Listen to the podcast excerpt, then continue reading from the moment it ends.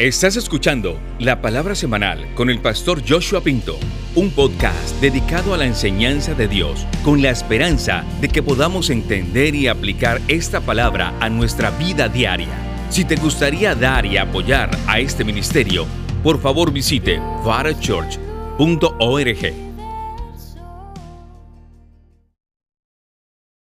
La vamos a poner en pausa y la reiniciamos hasta el próximo año. Y eh, en la próxima semana iniciaré una serie sobre la Navidad. Le he titulado Los protagonistas de la Navidad. Y cada domingo hablaré de aquellas personas que fueron pro- protagonistas en esa primera Navidad. Pero hoy vamos a concluir el corto estudio que hemos venido haciendo sobre la vida de David. Y con esto también pondremos en pausa esta serie hasta el próximo año. El título del mensaje de hoy es La naturaleza y el ciclo del pecado. La naturaleza y el ciclo del pecado. Alguien dijo que el errar es humano y encubrirlo también. Y la verdad es que nosotros nos metemos en muchos problemas por las cosas malas que hacemos y luego multiplicamos aún nuestros problemas más cuando tratamos de encubrirlos y ocultarlos. Se ha dicho que Winston Churchill era uno de los pensadores más rápidos que ha existido en la historia del ser humano. Y él necesitaba hacerlo porque él se metía en problemas todo el tiempo. Una historia cuenta que Churchill estaba parado junto a un extraño en una reunión a las que él solía ir. Y dos mujeres venían bajando por las escaleras y Churchill volvió hacia el hombre que era un completamente desconocido para él y le dijo, ella tiene que ser la mujer más fea que he visto en toda mi vida. El hombre le dijo, Señor, esa es mi esposa. Churchill dijo, no, no, no, no esa, estoy hablando de la otra. El hombre dijo, esa es mi hija. Sin perder el ritmo, Winston Churchill se volvió hacia el hombre y le dijo, discúlpeme señora, ¿ha visto mis gafas? Ah, yo sé, algunos de ustedes lo van a entender más tarde. Y es que cuando nosotros cometemos errores, nosotros tratamos de encubrirlos. Cuando primero deberíamos aprender a evitar cometerlos en primer lugar. Pero hay algo muy bueno acerca de cuando cometemos un error, y es que cuando caemos bajo la convicción del Espíritu Santo, eso nos lleva a la confesión y lo corregimos tan pronto como podemos. A mí me ha llamado la atención un versículo de la Biblia por mucho tiempo. Se encuentra en Primera de Reyes, capítulo 5, versículo, capítulo 15, versículo 5 porque creo que el pecado que cometió David con Betsabé ha sido mal interpretado por muchos, pero allí dice en Primera de Reyes 15:5, mientras el escritor estaba haciendo una evaluación o un resumen de la vida de David, dijo esto. Él dijo, porque David había hecho lo recto ante los ojos del Señor, escuche bien, y no se había apartado en todos los días de su vida de nada de lo que le había mandado. Y luego dice, excepto en el asunto de Urias el Eteo. Note que no dice excepto por porque cometió adulterio, como muchos lo interpretan. Eso es un paquete completo. Hubo algo que ocurrió en el asunto de Urias el Eteo, mucho más que un adulterio. Y a mí me llama la atención que cuando David llega al final de toda su vida, este fue el único fracaso notable de David. No obstante, el Señor lo perdonó. Regresemos entonces ahora sí a Segunda de Reyes capítulo 11 y leamos sobre este fracaso, o por lo menos lo que inicia este fracaso, sobre la historia de David y Betsabé. Y allí vamos a descubrir entonces la naturaleza y ese ciclo del el pecado. Segundo de Samuel 11, 1 al 5 dice, aconteció al año siguiente, en el tiempo en el que los reyes suelen salir a la guerra, que David envió a Joab junto con sus servidores y con todo Israel. Ellos destruyeron a los hijos de Amón y pusieron sitio a Rabá. Pero David se había quedado en Jerusalén. Y sucedió que al atardecer David se levantó de su cama y se paseaba por la azotea del palacio. Cuando vio desde la azotea una mujer que se estaba bañando y la mujer era muy bella. David mandó preguntar por la mujer y alguien dijo, ¿no es esta Betsabé, hija de Eliam, mujer de Urías el Eteo? David envió mensajeros y la tomó. Cuando ella vino a él, él se acostó con ella, está, que estaba purificándose de su impureza. Entonces ella regresó a su casa.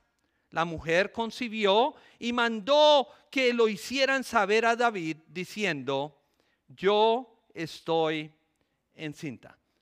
Wow. En la vida de David y en la vida de cada uno de nosotros hay un patrón que sigue el pecado. Hay un ciclo y, es un ciclo muy peligroso.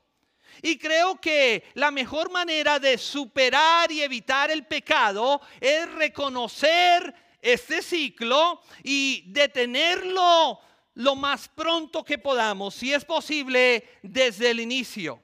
Y de eso es que quiero predicar el día de hoy. Quiero ver este ciclo de pecado en la vida de David y quiero compararlo a nuestras propias vidas y a nuestras propias luchas. Entonces, ¿cuántos quieren escuchar lo que el Espíritu Santo nos quiere decir en esta mañana? Amén. Muy bien, entonces iniciemos porque este es un ciclo de seis pasos.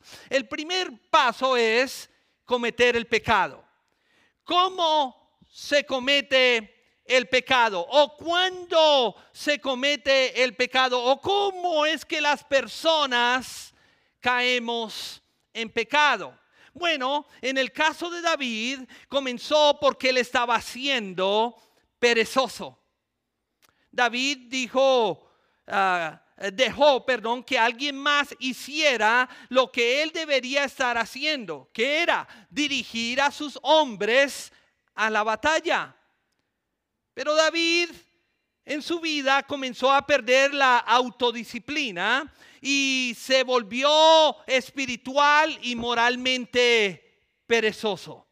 Y esa, mis hermanos, es una condición muy, muy peligrosa. Cuando usted deja de orar, cuando usted deja de leer la Biblia, cuando usted deja de asistir regularmente a la iglesia, cuando usted deja algunos de esos principios importantes, esa es una condición muy, muy peligrosa, porque esa condición es el pensamiento de que ya lo sé todo. No hay nada que ese pastor allá me pueda predicar. No hay nada que ese líder me pueda decir. Allá de todos modos ya me van a decir todo lo que yo ya sé. Es el pensamiento de que todo lo tengo bajo control.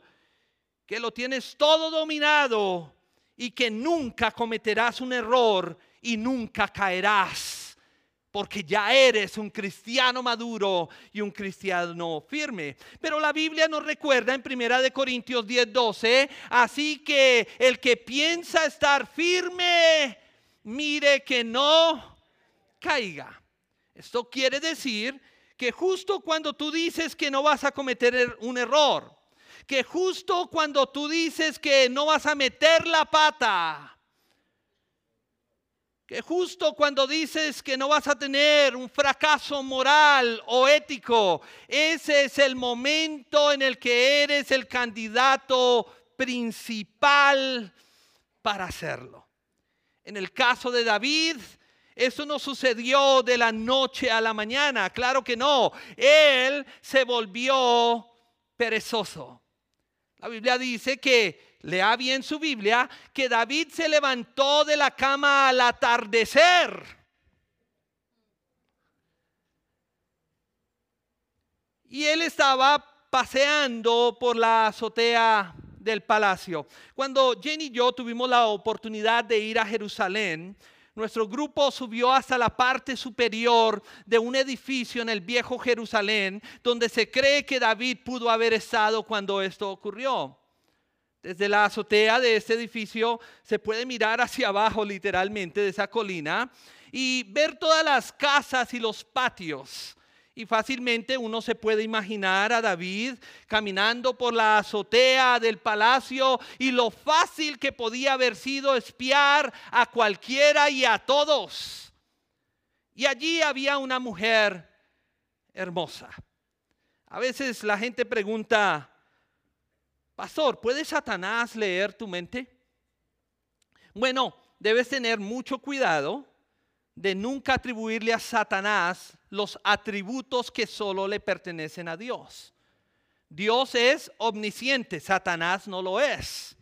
Dios es omnipotente, Satanás no lo es. Dios es omnipresente, Satanás no lo es. Entonces no creo que Satanás pueda leer nuestras mentes. No obstante, Él es muy astuto y es un muy buen observador. Y al observar a cualquiera de nosotros, es fácil determinar cuáles son nuestras debilidades. Si yo me pongo a observarte a ti por un mes, te garantizo que rápidamente podré descubrir cuáles son tus debilidades. No se equivoquen, todos tenemos puntos ciegos. Todos. Todos debemos tener cuidado, como dice Hebreos 12.1, del pecado que fácilmente nos enreda. Estoy seguro de que Satanás y sus demonios habían descubierto que la debilidad de David era la lujuria, esos pensamientos sexuales impuros.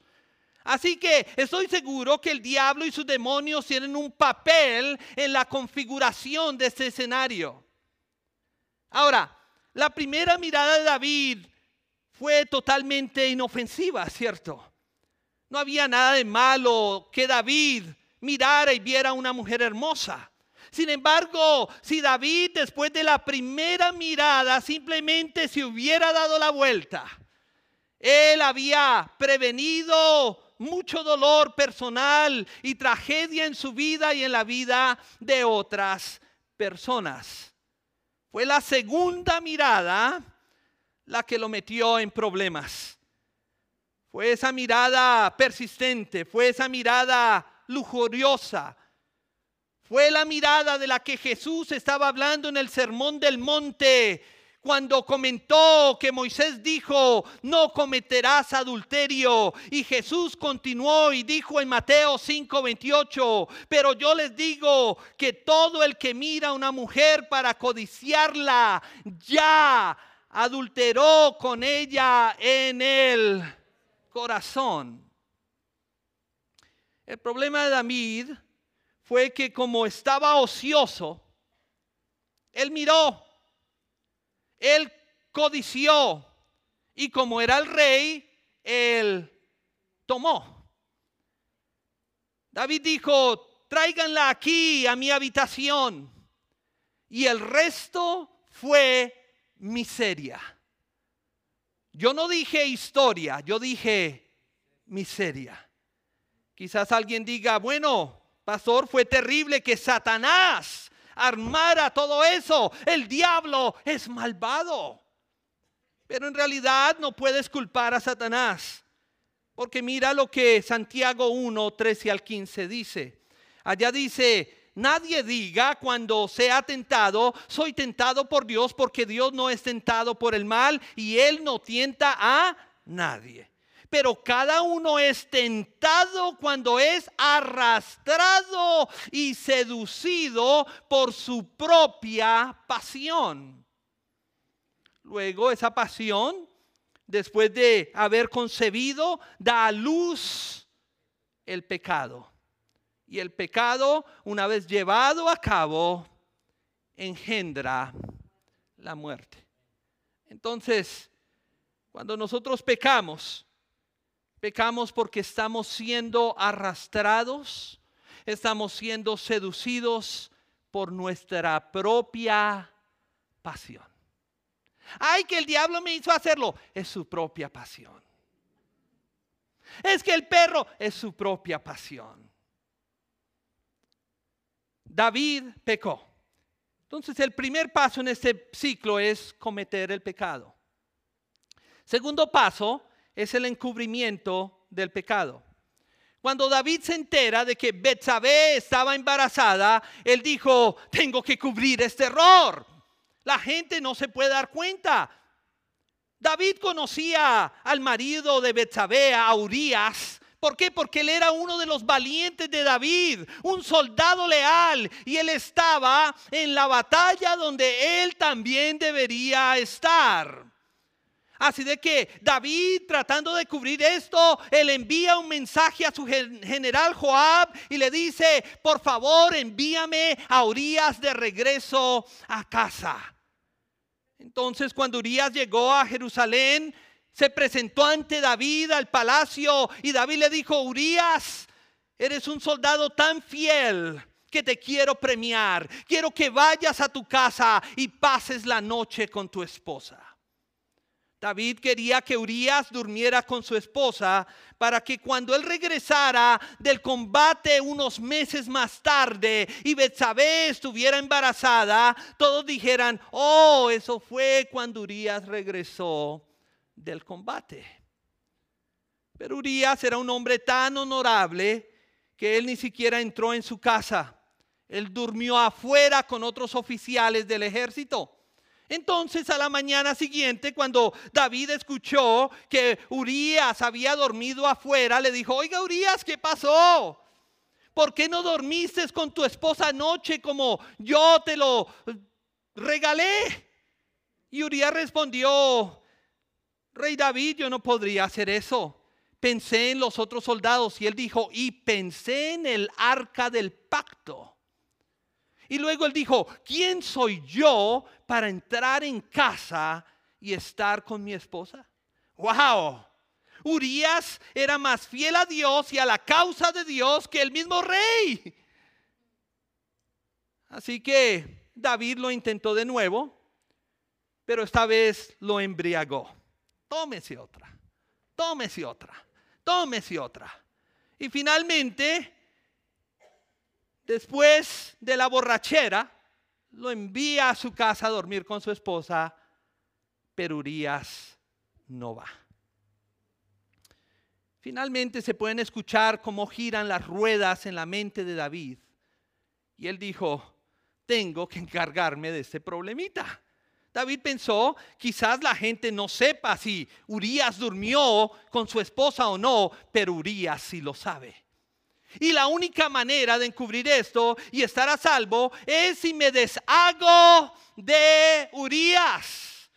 Entonces David decidió enviar un mensaje a Joab y le dijo, cuando Urias regrese al combate, quiero que lo pongas en lo más recio de la batalla.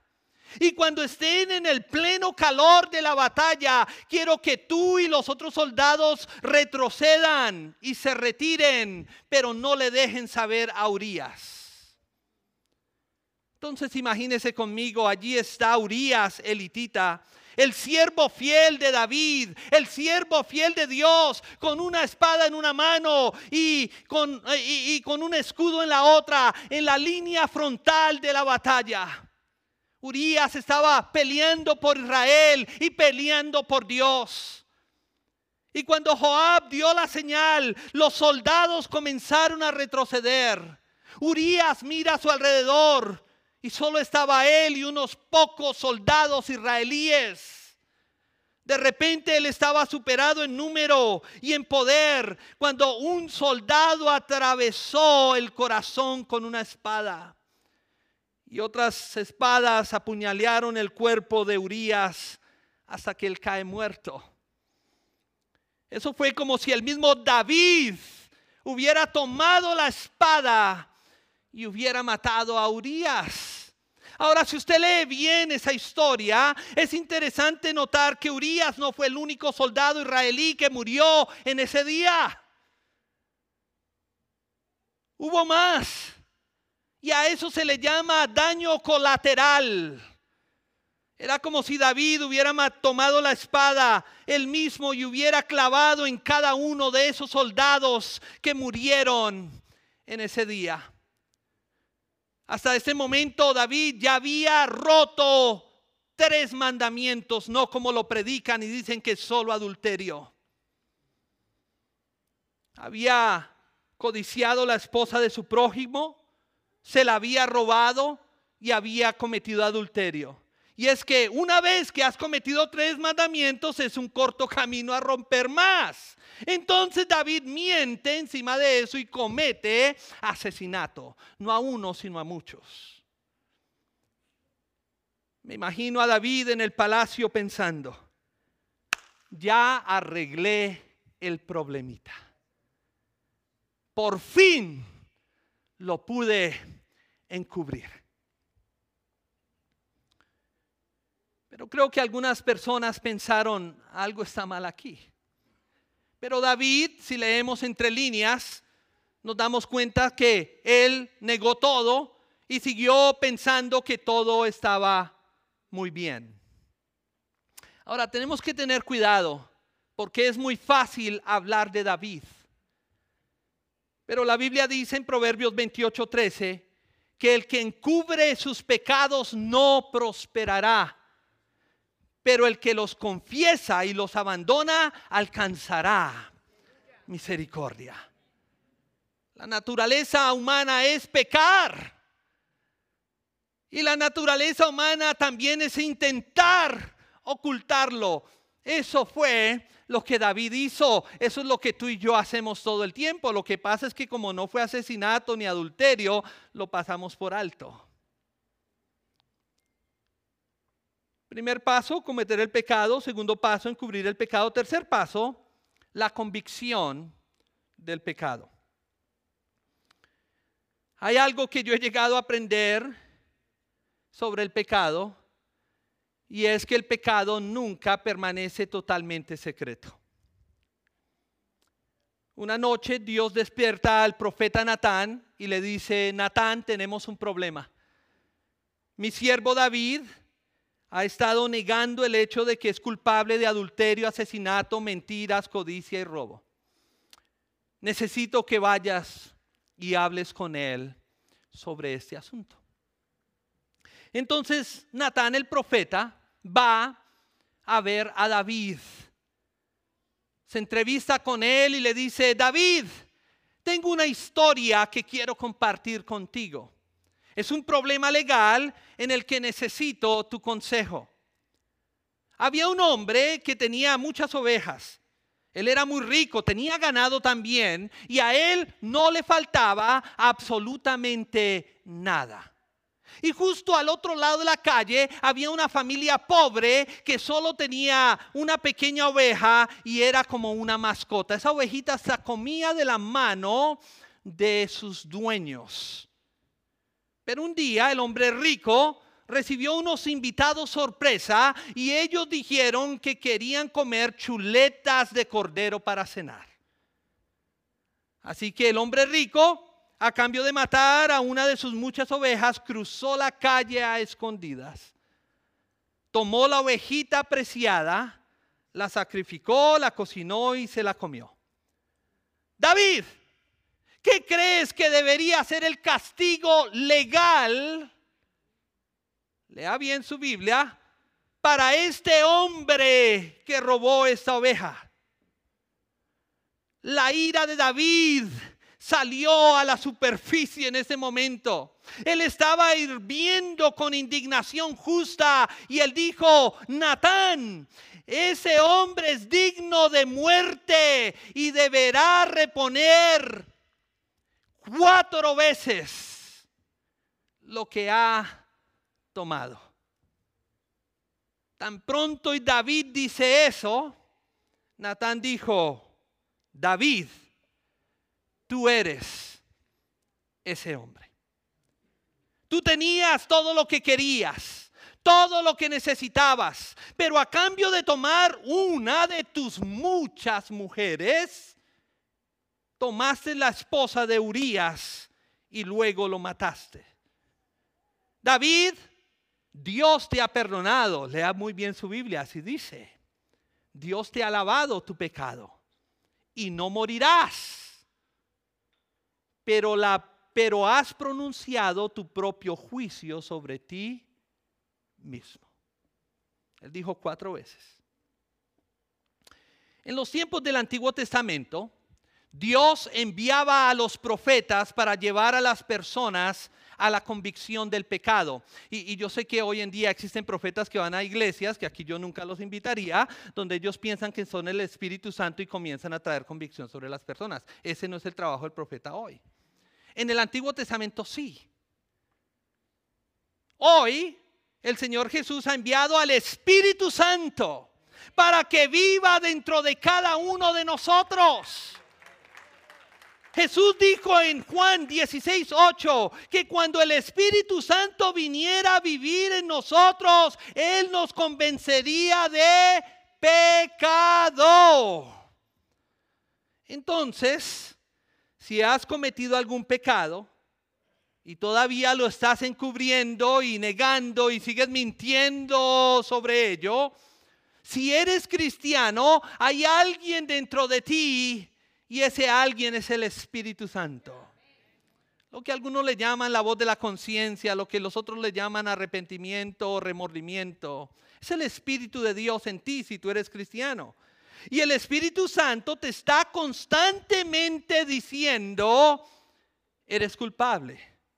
Necesitas hacer algo al respecto. Necesitas confesar tu pecado a Dios. Necesitas arreglarlo con Dios. ¿Cuándo lo vas a arreglar con Dios? Y usted lo pasa por alto y viene una predicación como esa y el Espíritu Santo vuelve. Tenga, y tenga, y tenga, y tenga. Y me pasa a mí hoy por alto y se va y escucha algo en la radio y el Espíritu Santo habla y hable y hable. Entonces, primer paso, cometer el pecado. Segundo paso, encubrir el pecado. Tercer paso, la convicción del pecado. El cuarto paso es la, confesión del pecado. Entonces, la convicción del pecado por medio del Espíritu Santo nos lleva al siguiente paso, que es la confesión. En 2 Samuel 12:13, David, después de que Natán dijo estas cosas, esto fue lo que David dijo, he pecado contra el Señor.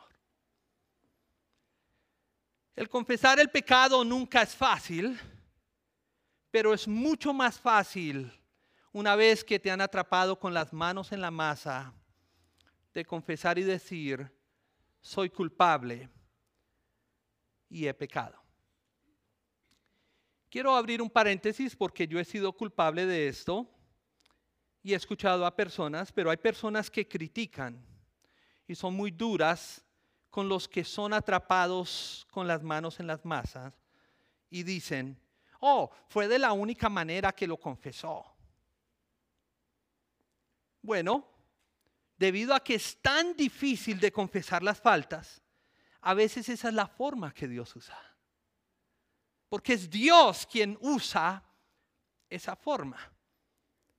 Como lo hizo con David. Fue Dios quien despertó y lo llevó a confrontar a David. Dios usa eso para llevarnos a la confesión y al arrepentimiento, porque en esos momentos quedamos sin escapatoria y preferimos entonces virar hacia el Señor en búsqueda de su perdón. Primer paso, cometer el pecado. Segundo paso, encubrimiento del pecado. Tercer paso, la convicción del pecado. Cuarto paso, confesión del pecado. Quinto paso, la limpieza del pecado. Se cree que hay dos salmos en la Biblia que hablan de la confesión del pecado de David sobre esto que ocurrió. Uno es el Salmo 51 y otro es el Salmo 32. Y para mí uno de los salmos más, salmos más hermosos de toda la Biblia es el Salmo 51. El Salmo 51 fue lo que David oró cuando él cayó bajo la convicción del profeta Natán acerca de su pecado con Betsabé. David había quedado quebrantado. Y él oró de la siguiente manera. Quiero tomar algunos versículos de este capítulo y comentar sobre ellos. Salmo 51, 1 al 4 y luego al 7 dice, Ten piedad de mí, oh Dios, conforme a tu misericordia. Por tu abundante compasión borra mis rebeliones. Lávame más y más de mi maldad y límpiame de mi pecado porque yo reconozco mis rebeliones y mi pecado está siempre delante de mí. Contra ti, contra ti solo he pecado y he hecho los malos ante tus ojos. Baja al versículo 7. Quita mi pecado con hisopo y seré limpio. Lávame y seré más blanco que la nieve. David aquí estaba diciendo, Señor, todo el tiempo que intentaba encubrir ese pecado, solo me sentía sucio. Me sentía inmundo. Sentía que necesitaba un baño. Y es que cuando el cristiano peca y es redarguido, se siente como si necesitara un baño. Eso fue lo que David sintió. En el versículo 8 él dijo, hazme oír el gozo y, alegría y se regocijarán estos huesos que has quebrantado. Este versículo se repite en el Salmo 32 también. En otras palabras, David estaba diciendo que él estaba tan agobiado con esto que era como si sus huesos se hubieran roto el versículo 9 al 11, David dice, esconde tu rostro de mis pecados y borra todas mis maldades.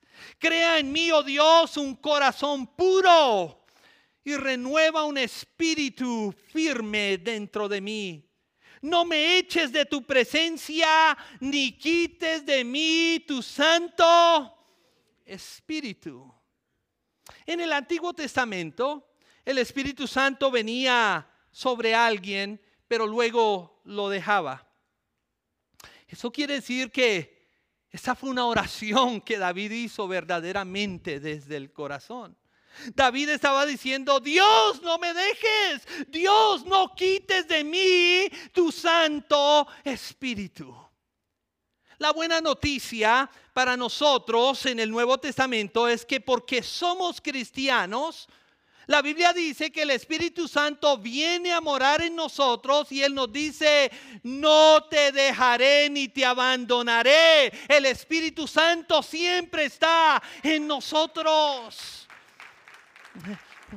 No obstante, en el Antiguo Testamento era posible que el Espíritu Santo fuera retirado de alguien. Ahora, si es posible, debido al pecado no confesado en nuestra vida, Dios parezca estar como a un millón de millas de distancia. Claro que es posible. Mira lo que David oró en el versículo 12. Él dijo, devuélveme el gozo de tu salvación y un espíritu generoso me sustente. David estaba diciendo, Señor, perdí mi gozo todavía tengo una relación contigo, todavía soy tu rey, pero Dios no hay gozo. Creo que esa es la razón por qué hay tanto cristiano amargado, porque hay pecado y el gozo se ha ido. Una cosa que te garantizo sobre el pecado no confesado es que como cristiano el pecado no confesado te va, a te va a robar del gozo de tu salvación. Y es que como cristiano puedes perder el gozo de tu salvación. Pregúntate, ¿es el gozo de mi salvación lo que debería ser? ¿Hay pecado en mi vida que ha robado ese gozo? En el versículo 17 David dijo, los sacrificios de Dios son el espíritu quebrantado. Al corazón contrito y humillado no desprecias tú, oh Dios. Yo me puedo a imaginar a un David quebrantado, humillado, diciendo con lágrimas en sus ojos, Dios, he pecado contra ti, perdóname. David confesó su pecado y la Biblia dice que Dios lo limpió de su iniquidad que Dios lo limpió de su maldad. ¿Cuántos dicen amén? Eso es lo maravilloso de nuestro Dios, que Él nos perdona de nuestra iniquidad y de toda nuestra maldad. Entonces el primer paso es cometer el pecado, el segundo es el encubrir el pecado, el tercero es la convicción del pecado, el cuarto es la confesión del pecado, el quinto es la limpieza del pecado y por último las consecuencias del pecado. Final, y todos fueron felices y comieron lombrices para siempre. Me encantaría poder decir eso, pero eso no fue lo que sucedió. Y es que hay otra cosa que debemos notar sobre el pecado, y son las consecuencias del pecado. Ahora yo quiero que usted entienda algo, porque aquí es donde me frustro a veces y es que las consecuencias de David no fue solo por dormir con Betsabé, sino fue por todo el paquete que les mencioné. Natán dijo, David, Dios te perdonó, no vas a morir, pero ese bebé que tú y Betsabé concibieron, él va a morir.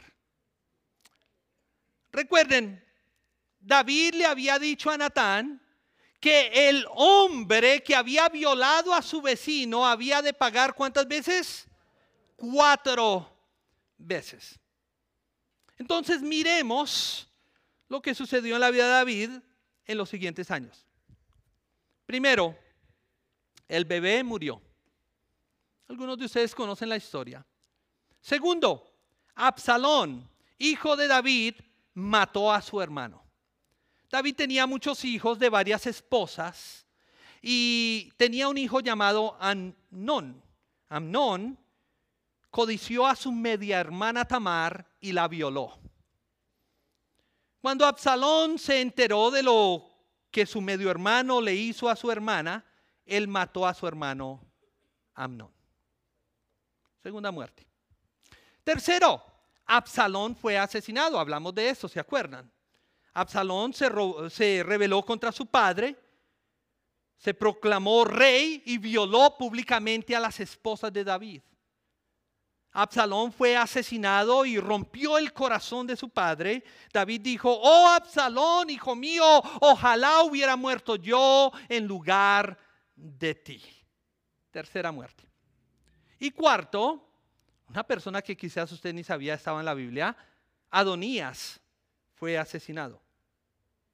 David tuvo un hijo llamado Adonías, quien era el heredero al trono debido a su edad. Adonías fue asesinado violentamente. Cuatro. Wow.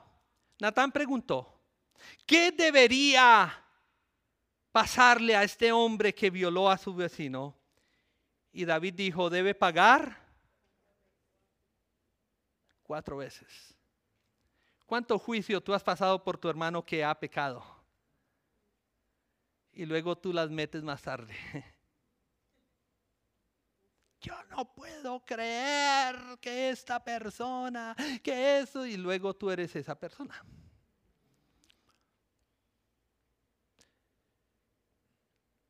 una razón por la que debemos odiar y despreciar el pecado es porque el pecado siempre lleva consecuencias consigo. No solo tú sufres las consecuencias, sino que a veces aquellos a quienes amas deben sufrir las consecuencias de tu pecado también. A veces, aquellos de nosotros que creemos en la seguridad del creyente, Creemos en un pensamiento terrible y quiero corregir esto hoy. Nosotros decimos, Dios perdonará cualquier cosa que yo haga. Puedo hacer lo que yo quiera y luego me voy a ir a arrepentir y a perdonar y pedir perdón delante de Dios y Él me perdonará. ¿Cierto que sí, pastor? ¿Cierto que sí? Sí, claro que sí. Él te perdonará. Pero las consecuencias de tu pecado todavía están ahí. Y encima de eso, con Dios no se juega. Dios no puede ser burlado. Por eso debemos odiar el pecado. Por eso debemos intentar ser puros lo más que podamos. Por eso debemos despreciar lo malvado y amar lo bueno. Por eso necesitamos aprender de David.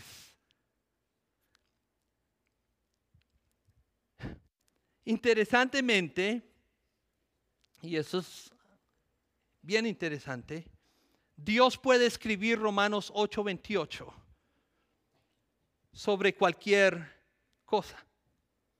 Romanos 8:28 dice, y sabemos que Dios hace que todas las cosas ayuden para el bien a los que lo aman, eso es a los que son llamados conforme a su propósito. Y eso causa una pregunta, ¿qué puede salir de este mensaje sobre el pecado? Bueno, un hombre llamado Salomón, que hablaremos de él en enero, salió de él más tarde. Salomón nació después de David y Betsabé. Salomón fue el hombre más sabio que jamás haya vivido fuera del Señor Jesucristo y él está en la genealogía de Jesús. Es interesante cómo Dios puede tomar un desastre y convertirlo en un mensaje. Si no lo crees, mírate al espejo. Mateo 1.6, la segunda parte dice, David fue el padre de Salomón, cuya madre había sido la esposa de Urias. No sé si se dio cuenta que no dice la esposa de David, ni tampoco dice el nombre de la madre Betsabé, sino que dice Salomón, cuya madre había sido la esposa de Urias. Mil años después, cuando se escribieron esas cosas, Dios todavía no reconocía la validez de ese matrimonio debido a la forma en que comenzó. Pero a pesar de todo eso, Dios hizo algo hermoso de un desastre y eso es lo que Él hace con nosotros. A pesar de nuestros desastres, Él siempre hace algo hermoso. Ese es el negocio en el que Dios está. Mira tu vida y mira la mía. No nos merecemos lo que somos y donde estamos. Dios está en, el negocio de tomar errores y usarlos para su gloria. ¿Cuántos dicen amén? Démosle un aplauso fuerte, fuerte, fuerte al Señor. Amén. Quiero concluir en esta mañana la historia de David y Betsabé nos enseñan sobre la naturaleza del pecado y su ciclo inevitable. Comenzando con el acto de pecar, seguido por el intento de ocultarlo. Esta historia nos lleva a través de las etapas de la convicción, la confesión y la limpieza del pecado y destaca cómo estos pasos son esenciales para la restauración espiritual y la reconciliación con Dios. A través de la historia de David y Betsabé se nos recuerda que aunque intentemos ocultar nuestros pecados, ellos nunca permanecen un secreto para Dios.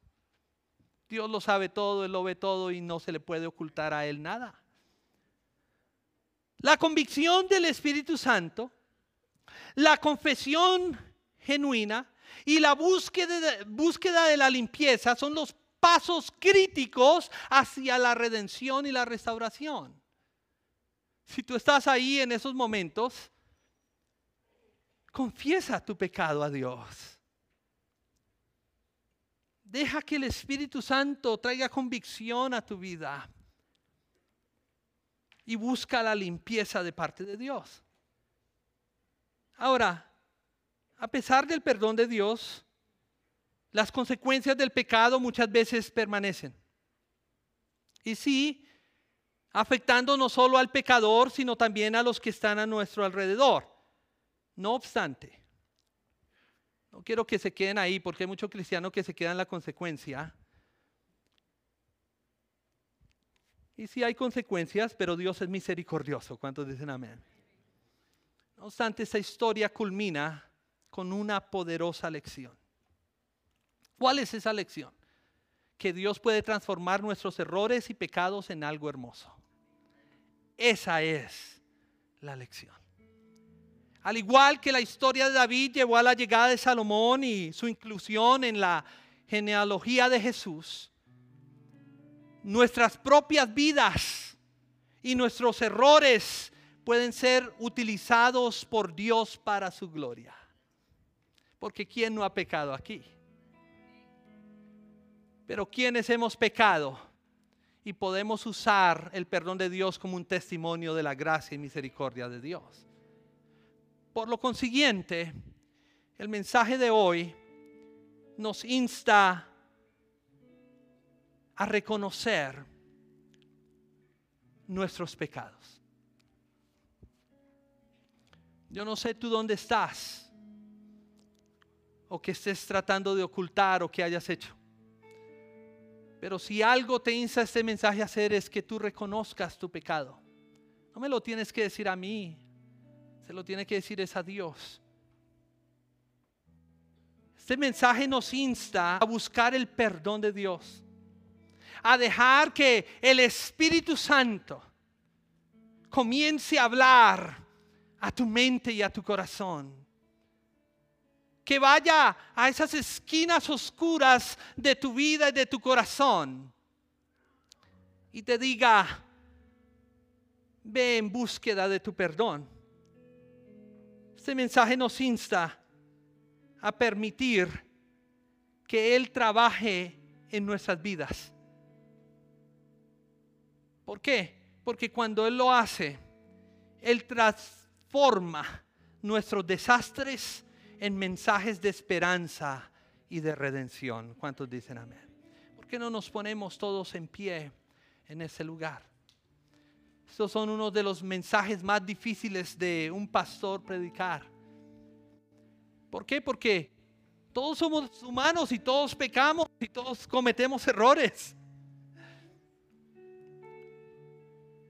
Pero eso es lo lindo de predicar toda la Biblia y predicar en serie, que tú no puedes omitir algunas partes de la Biblia solo para no hablar de lo que con lo que tú luchas, ¿no? O con lo que uno piensa que la iglesia no quiere escuchar.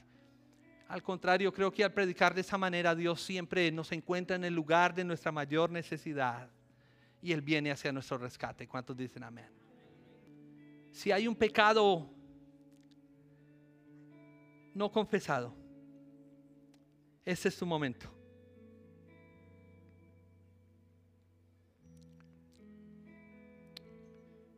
Si quieres levantar tus manos al cielo, levántalas, pero me gustaría quizás inicialmente orar por nosotros. Y luego, ¿por qué no cantamos esa canción que ya cantamos de Renuévame? Y le pedimos al Señor que haga una obra en nuestras vidas hoy. ¿Cuántos dicen amén? Señor Jesús. Todos nos paramos aquí culpables porque tu palabra dice que todos han pecado y que todos están destituidos de la gloria de Dios. Y aún después de ser salvos, todos hemos pecado. Todos hemos cometido errores, obvio, algunos peores que otros. No obstante, hoy nos vemos en necesidad de confesar nuestros pecados, especialmente esos pecados que en estos momentos el Espíritu Santo nos está redarguyendo. Esos pecados que el Espíritu Santo está trayendo a nuestra memoria en estos momentos queremos confesarlos ante ti. Para hallar en ti la limpieza. Para que podamos ser lavados, como David dijo, lávame. Para poder ser limpios, como David dijo, límpiame. Porque Señor, aunque todavía somos tus hijos y aunque todavía somos salvos, el gozo se ha ido. Ya no hay gozo.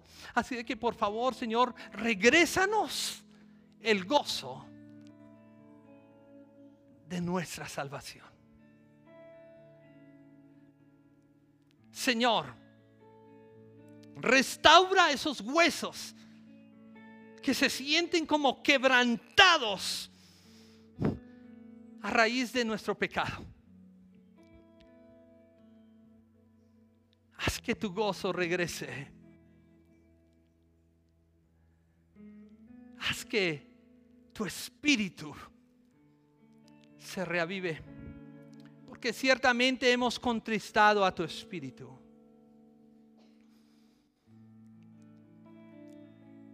Así que hoy confesamos nuestro pecado y declaramos nuestra necesidad de estar a cuentas contigo. Algunos de nosotros nos hemos apartado, pero hoy regresamos a ti. Porque sabemos que tú eres un Dios amoroso, un Dios de gracia, que no importando qué tan profundo hayamos caído, tú siempre estás extendiendo tu mano para rescatarnos y salvarnos. Y hoy, Señor, regresamos a ti como quizás